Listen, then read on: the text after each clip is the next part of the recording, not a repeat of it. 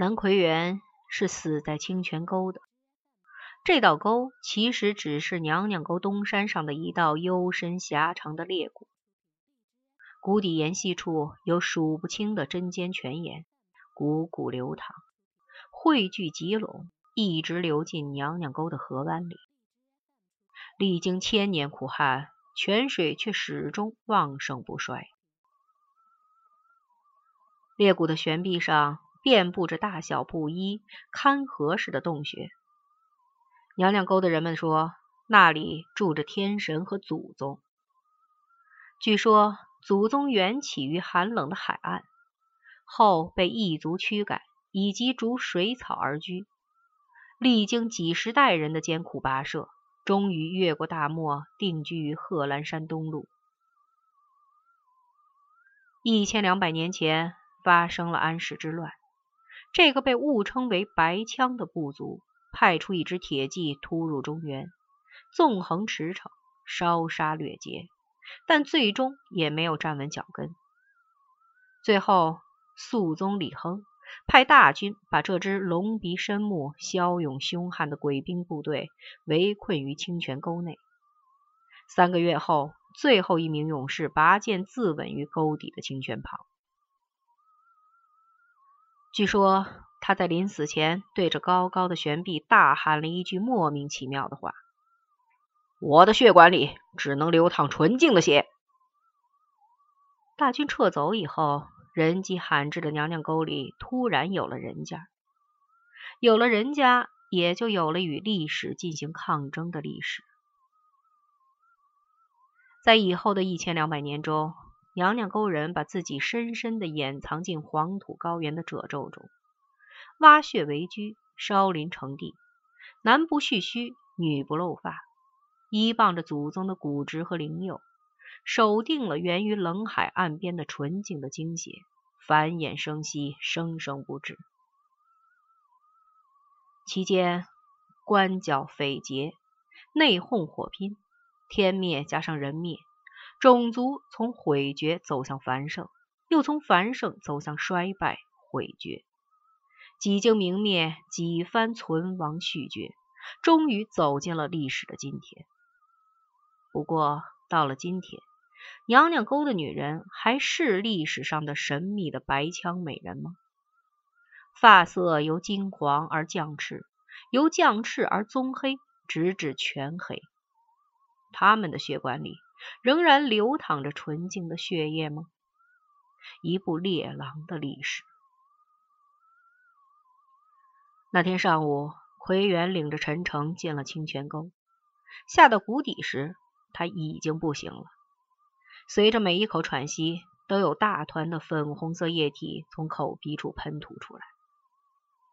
在一阵剧烈的咳嗽平缓下来之后，他跪在地上，捧起沟底的泉水洗了脸。他显得很平静，甚至在脸上还漾出一丝笑意。他对陈诚说：“我要死了。”陈诚点点头，平和地说：“是的，要是熬不住了，就早些死吧。”奎元也点了点头：“我死了，娘娘沟也就死了，还有祖宗，他们也就最后灭绝了。”你死了，他们会活得更好。”陈诚说。奎元呆呆的望着陈诚，两行浑浊的泪水从脸颊上滚落下来，那双眼睛微微眯起，经过泪水的浸润冲洗，透射出一种纯净而又高贵的金黄色。是的，祖宗死了，他们却仍要活着，肮脏的活着。他喃喃地说。说这番话时，他的脸抽搐了几下，浮现出深深的恨意。他们将是谁，他已无法说清了。可以肯定的是，几代过去，纯净将被污浊淹没，世上已不再有祖宗的子孙了。娘娘沟的人，你们的血管里将奔涌着谁的血液？有清泉沟。在先祖先烈的注视下，南奎元向陈诚这个异姓人，这个未来的娘娘沟村首讲述了两件事：历史与金子。他解下雁行尖刀，用力戳进斗笠的沟壁，冷冷的对陈诚说：“从这里挖进去，你将找到金子。”金子？陈诚惊愕的问：“是金子，取之不尽的金子。以后不用再出卖女人。”你们也能肚子饱饱的活着。为了血液的纯净，娘娘沟人竟把这个秘密保守了一千年。财富占有与血缘存续，他们只能选其一。这大约也是历史。下午，陈诚独自回到了娘娘沟，而南奎元却再也没有回来。陈诚拿着奎元的夜行尖刀。淡淡的对村人们说：“他死了，死了好，少遭多少罪嘞。”村人们说，也是淡淡的。当天夜里，七蛋老汉带着几个青年后生去了清泉沟，但是几乎翻动了沟底的每一块石头，就没有找到南奎元的尸首。后来，人们在沟的顶近处找到了奎元的一双鞋。和一件半旧布衫，布衫叠得整整齐齐的码放在鞋的上面。那双鞋是钟伟光送给他的皮鞋。他把自己最后的财物留给了未成年的儿子。那么，赤着脚、裸着身子，他又去哪儿了呢？没有人知道。沟的顶头再往前走半步，就是壁立千尺的陡崖了。他能越过陡崖飞升上天空吗？有一个人应该知道这个最后的秘密，他就是陈诚。他什么也不说，也没有人敢问他。在那几天里，他的脸总是阴阴的，走到哪儿手里都提着那柄雪亮的钢镐。入冬的时候，娘娘沟又出了两件事。陈诚花了一斗麦子，雇石匠把南奎元的名字镌刻在沟口的青石壁障上。字刻好的当夜，有人就用镐头把这个名字砸了。按祖宗传下的家法，奎元和他爹任清一样，出卖过娘娘沟的女人，他永远也没有资格和先祖先烈的名字排在一起。有人说这件事是郭杆子干的。他恨奎元。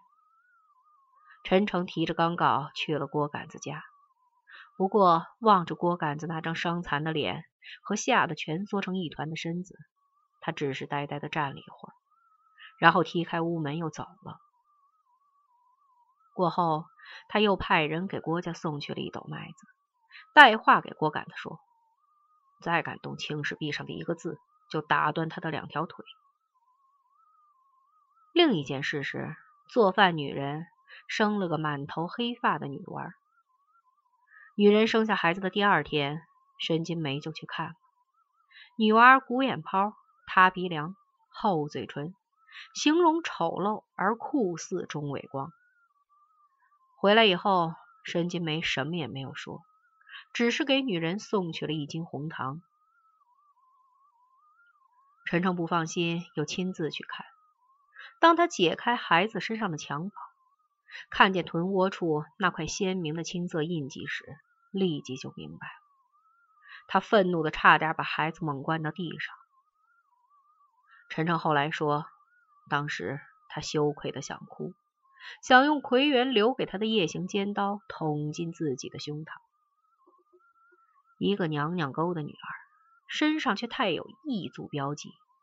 她的血液还是纯净的吗？在过去年代的漫漫岁月中，已经发生过无数次玷污了。难道这一次竟是因为文化大革命，因为沟里接纳了城市的使者吗？城市的知识青年，侵入者，谁也不知道，在那个阴冷的夜晚。村东南知青居住的窑屋里究竟发生了什么？人们只是听见他们在争吵。先是狼嚎似的吼叫和野猫叫春般撕心裂肺的哭嚎声，以后就什么也听不到了。半夜，窑屋里响了一枪，窗纸被火枪打着了，燃起红红的火焰，烧了很久才慢慢熄灭了。有人曾跑过来想去救火，但是他们看见那几个北京人都站在窑院里，抄着手，静静地注视着大火在燃烧，注视着门窗一点点化作灰烬，神情超然的近乎冷漠。谁也没有救火。火是自己熄灭的。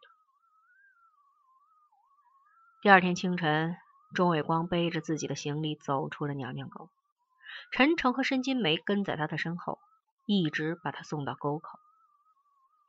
在大青石壁障下，钟伟光站住了。他转过身，目光阴沉而又刻毒的望着他的两个送行者。陈诚，你也玩过娘娘沟的女人？钟伟光恨恨的咬着牙。玩过了，你又把她卖出了手。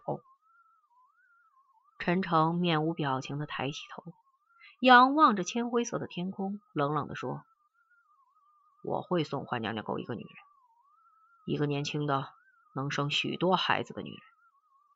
谁？蓝女？不是丑女。她应该回到娘娘沟来了。”钟卫光一下子就软了，他几乎是哭着对陈诚说。陈诚，我知道你是条汉子，说到什么就会做到什么。可是我求求你，千万别再折腾了。丑女，她现在是严炳玉的老婆呀。